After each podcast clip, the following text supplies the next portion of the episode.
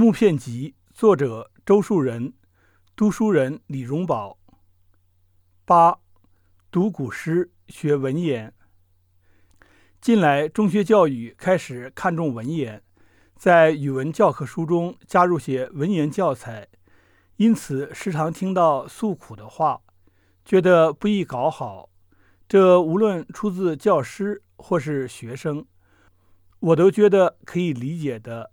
因为我们这年辈的人在书房里读过经书，尝过这个甘苦，虽然总算天性读懂了书，懂得一定限度的古文，回想起来实在也是不大容易的。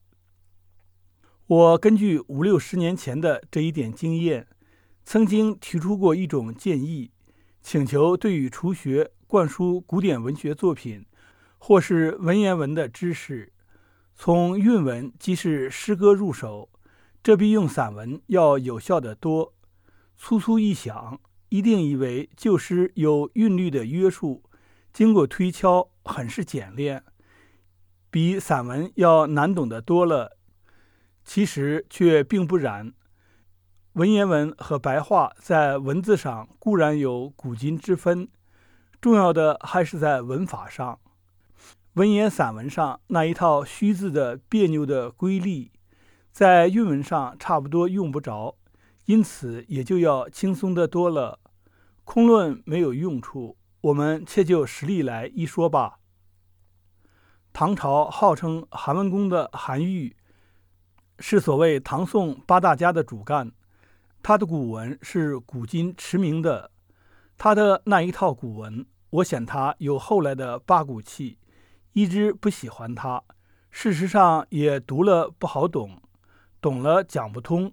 可是他的诗，我却并不看轻他，觉得他有些很不差，而且也好懂。我们从《唐诗三百首》中引用他的一首七言古诗来作例，题名《山石》。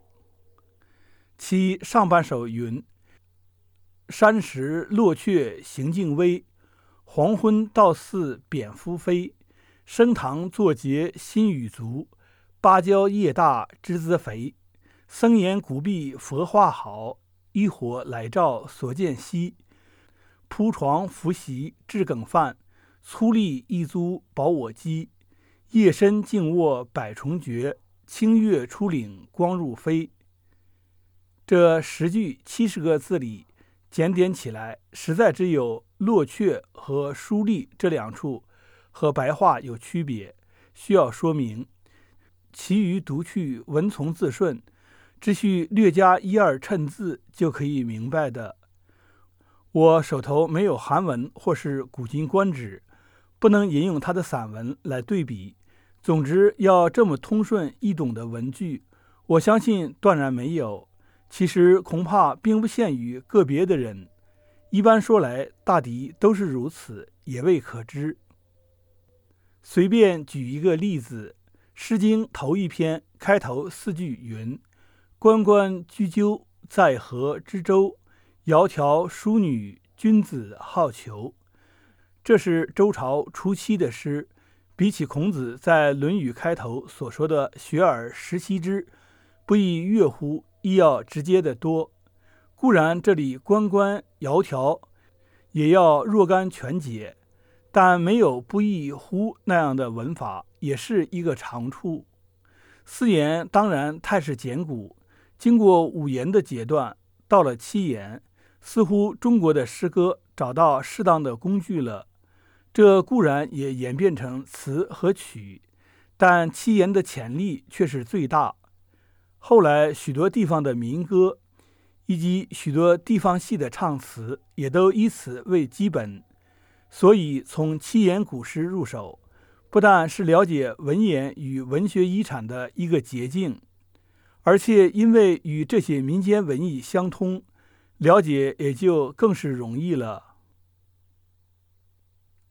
许多年前见过一本日本木板旧书，名曰《唐诗解疑》。是一个叫做释大典的和尚所著，他选取了好些唐诗，不加释注，只在本文大字中间加注一个一只几个的小字，使前后字义连贯起来，这样就可以讲得通了。